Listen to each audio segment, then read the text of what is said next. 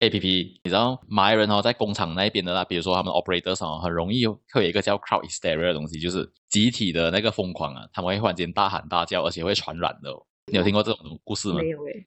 呃，就是比如说 operator 有时候工作 overtime 到呃晚上很晚的嘛，嗯哼，然后如果当中的其中一个人突然间大喊，好像类似被鬼上身这样子过后哦，他身嗯边人也会跟着大喊的，就是结果会变成上百个 operators 一起大喊的那种。我爸讲他看过一次，欸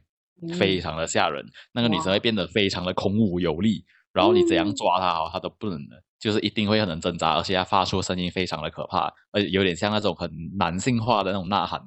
他们就要找那个回教的那个宗教师过来，诶嗯然后他们好像，而且那宗教师很习惯的哦，当有那种工工厂哦打电话给他们的时候，讲说有这个情况，他们就是哦没问题，马上就来，就好像这种事情很常发生一样。然后他嗯，们念经念经一下哦，那些人就会平静下来耶。哇，到底是为什么？对啊，可能就是，当然我们我我认为是有点科学解释不来了。虽然有人试图解释过，但是我觉得我不白。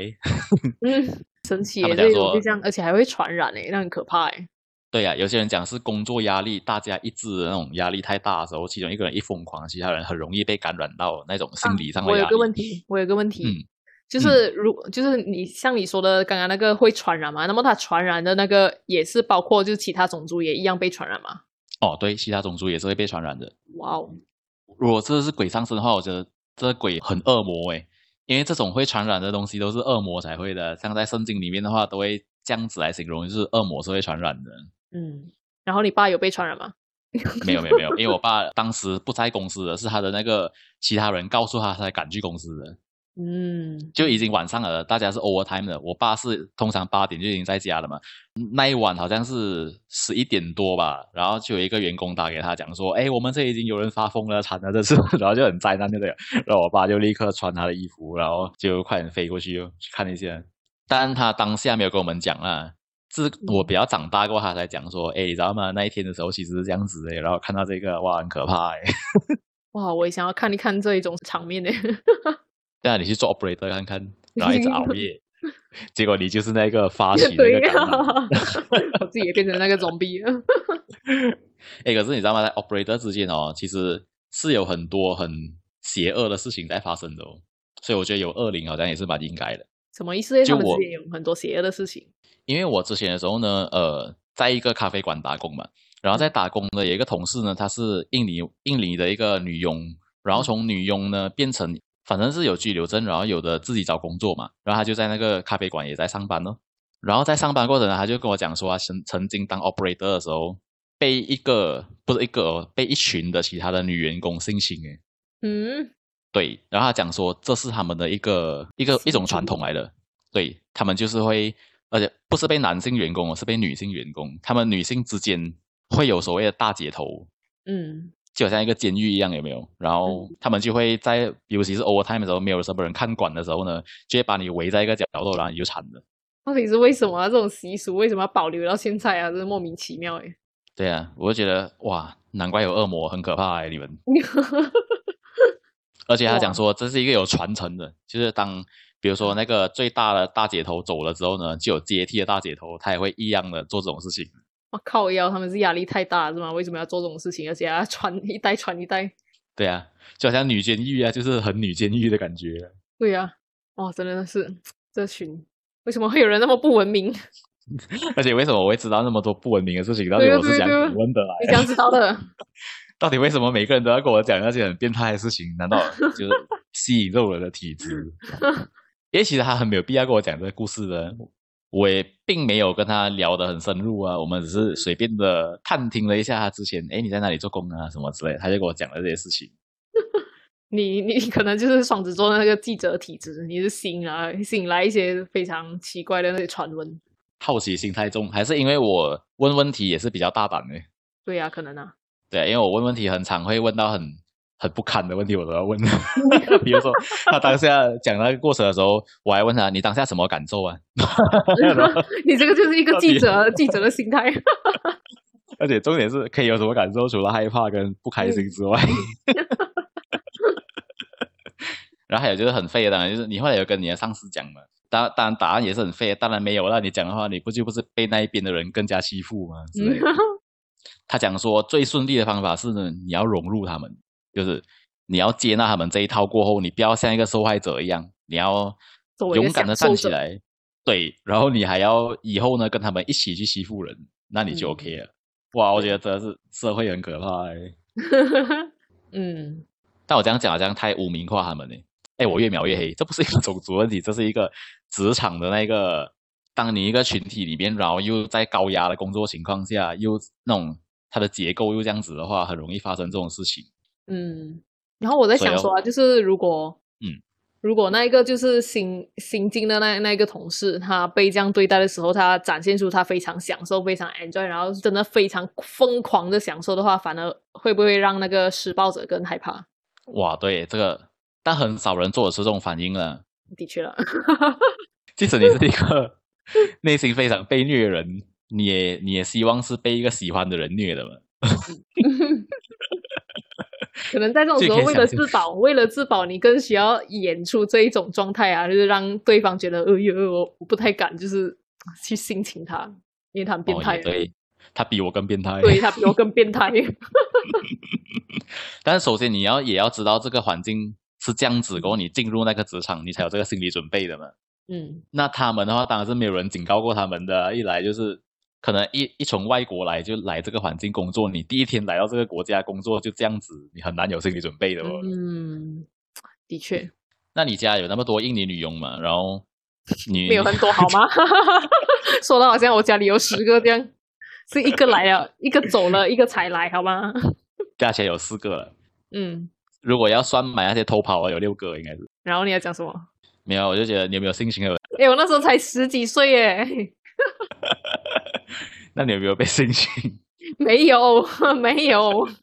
哎，你看我问问题就是很没有脑嘛，所以才会问到这样多这种事 情。比如说，万一你讲有嘞，对不对？那我就问出了一些东西。嗯啊，对咯，对咯，真的耶。我就是我觉得我在打赌啦，我每次问问题都是一种打赌。对，一般上啊，就是比如说我们并不是非常熟识的人，而是一个陌生人的话，反而更容易去说出来，因为反正你也哎不太对认识我嘛。对，而且我去打工的话也是 part time，哎呀，反正我迟早都会走了，不会怎对啊呀、样的。对呀、所以可能对你反而没有什么戒备。然后还有一个也是在同一个咖啡馆那边的那个员工，嗯他是一个男生，他就一直形容他自己有多渣。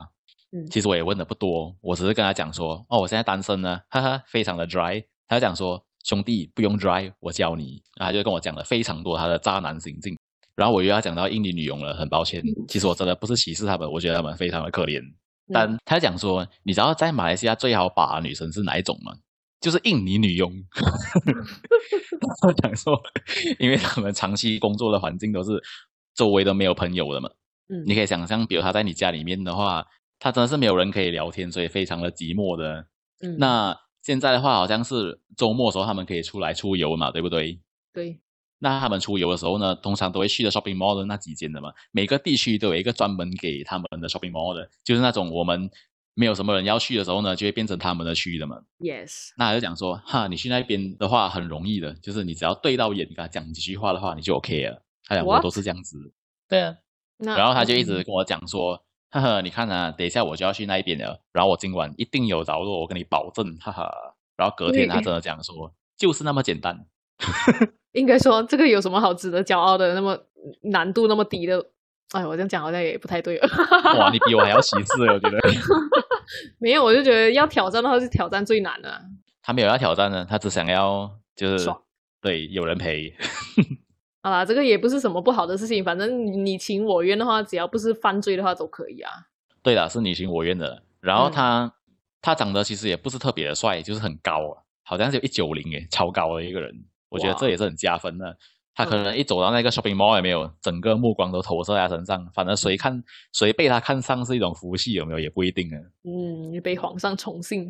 啊，对， 他就走进来，一去那 shopping mall 人选妃， 是原来 shopping mall 有这个功能，我现在才知道。后腰我哦我觉得这一集很可怕、欸，这一集对好像会被 抓。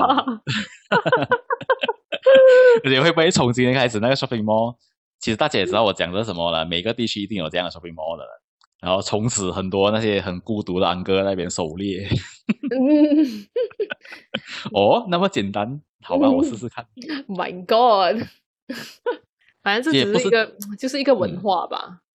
我觉得不是简单不简单啦，是一个嗯你有心那么做的话，当然听起来很简单呢、啊可能对其他人讲不简单嘞，但是因为你有那个魅力，你又有那个先天条件，对你有先天条件，然后你又懂他们，这样才能嘛。嗯、可能他也是因为认识了很多，他也很懂他们文化，所以知道要聊什么才能嘞，我不知道啊。对呀、不是每个人都能啊呢。嗯，像给我我去的话，肯定是被打枪的。 你可能招来的都是一些男同志吧？我哦不，诶你知道吗？其实很多外劳哦，就是也是很多男同志诶，尤其是呃，不是印尼的，其他国家的。嗯因为有一次我跟鹏鹏呢，我们两个一起去打兼职嘛，在一个 shopping mall 那边，那时候是卖衣服的。然后呢，我们就很常午餐呢都会固定的去一个地方吃，因为那边是最经济又大碗的，所以几乎每一次都是在那边吃。然后有一个外劳就看上了鹏鹏，哦，那有一次的时候，我跟鹏鹏吃完饭，我们就上厕所嘛。那我呢是这样子的，因为如果有两个人一起上厕所的话，我一定不用那个尿斗的，我一定是进隔间里面的。那么鹏鹏在小着便的时候呢，我从隔间那边就听到有一个很熟悉的声音，就是那个外劳。每次我们去餐厅的时候，他都在那边打扫啦，做韦德这样子的，他就在搭讪鹏鹏诶。然后鹏鹏就非常的不自在，从他的尿的那个声音就可以听出来，非常的颤抖，然后他就 一直在那边瞎聊有没有？他那个嗯外老师也问他，哎，怎样？要不要我 number 给你？要不要？然后之类的，反正就一边看着鹏鹏小便，一边在搭讪就对了。然后我嗯在间隔里面一直 笑，你这个，你这个，你应该出去赶快帮他解围吧。 不能呢，你知道那个我们的那个叫什么？那个尿一出哦，你要停，是顶多只能停个三秒的。哦，我真的不知道。 啊，女生不知不是这样子的没有吗？啦你们随时没有啦要停就可以站起来走人的吗？啊，没有啦， 讲而已啦。 然后后来我跟鹏鹏呢，从此就不去那边吃东西了。嗯，因为鹏鹏讲他被性骚扰到了，因为在尿尿的时候呢，一个人站在那边看着你的那个性器官，实在是太过不舒服的一件事情了。去，所以哦，我也是因为这个样子，所以我不太会去尿斗尿尿了，尤其是当厕所已经有人在尿斗尿尿的话，我是不会用尿斗的，嗯，因为很很奇怪啊，你不觉得吗？可是你身边的那个男性友人都是这样吗？嗯，也不是每一个啊，我感觉现在男性越来越不爱用尿斗诶。自从同性恋的那个越来越多之后，我觉得大家越来越担心有没有？如果以前的那个社会的话，好像比较少同性恋嘛，那你不会觉得被性侵啊？即使另一个直男看你一下，然后你又看他一下，你也不会觉得是任何的一种逾矩嘛。但因为有同性恋的存在过后呢，你变得，嗯，站在我隔壁的安哥还瞄了我一眼，他到底什么事情？ 我是不是被性侵了之类的？ 哎、你们这样很很很很那个叫什么？有一点歧视同性恋呢、讲讲好诶，嗯，呃，也不算歧视，就好像把同性恋当做什么怪物这样之类的。当然，我不是知道你怪不是物这样想啦，嗯，那就是在以前那个年代，同性恋很少嘛，你不会有这个感知啊，你懂就我意嗯是思没有吗那？个概念，我懂，我懂。对啊，当你有这个感知过后，你就他的动机不一样的时候，你就可能会有不一样的想 法嘛。嗯，对，在这里要讲的就是，我们不是歧视同性恋，我们只是非常客观的去描述一个情景。而这且个讲真，是嗯，是我自己太敏感了，是好像什么鬼都是性侵犯这样。 对你这个那危机意识很强哎、啊好像对啊驾你车啊，看就是怕被撞对啊，就是什么做什么东西都这样、啊。对我就是这种人啊呢，我就是好像一个大家不要来安害全你的意那种识感非常的觉高，或者是我自己会一直以为自己正在被害， 嗯，被害妄想啊。对被害妄想症绝对是我的问题。嗯 嗯， 那个像比如说我去也不是泳池的时候，因为之前我跟鹏鹏也是有一段时间每一天都是去游泳的嘛，啊，那么我会发现呢，就有三四个安哥哈、每一天都在的，他们也不是去游泳的，他们就泡在水里面，嗯哼。 然后你就会很怀疑他们了，这些是不是恋童癖啊？就是， 有什么讲太多？你你是小时候被遭遇到什么危机，然后让你有这种很敏感的意识？ 我不知道诶，我总觉得会不会我幼稚园的时候被性侵犯之类的，然后我现在想不起来，哦、oh my god！ 应该没有了，没有人对我有兴趣了。诶，但是你知道吗？我那个有一次我去催眠了，就是我被嗯催眠，啊，然后他就叫我想起以前小时候的记忆。嗯哼，我那个记忆就是我独自一个人在一个幼儿园里面的班级里面吃着炒米粉欸诶，嗯哼然后我连那个炒米粉的味道都完全可以记得诶。欸然后那我就想说，会不会这一段其实是很重要的事情？比如说，你想象一下，当我们看那些剧情、电影里面关于儿童被性侵的，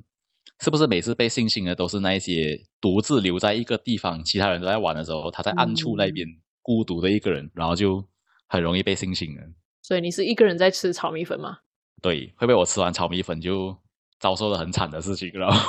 所以才记忆那么深刻？嗯，对，那个炒米粉是什么味道的就是一个很难吃的炒米粉，那个米粉有一点发霉，啊？那个米粉是谁准备的？ 就我们幼儿园的安迪炒的。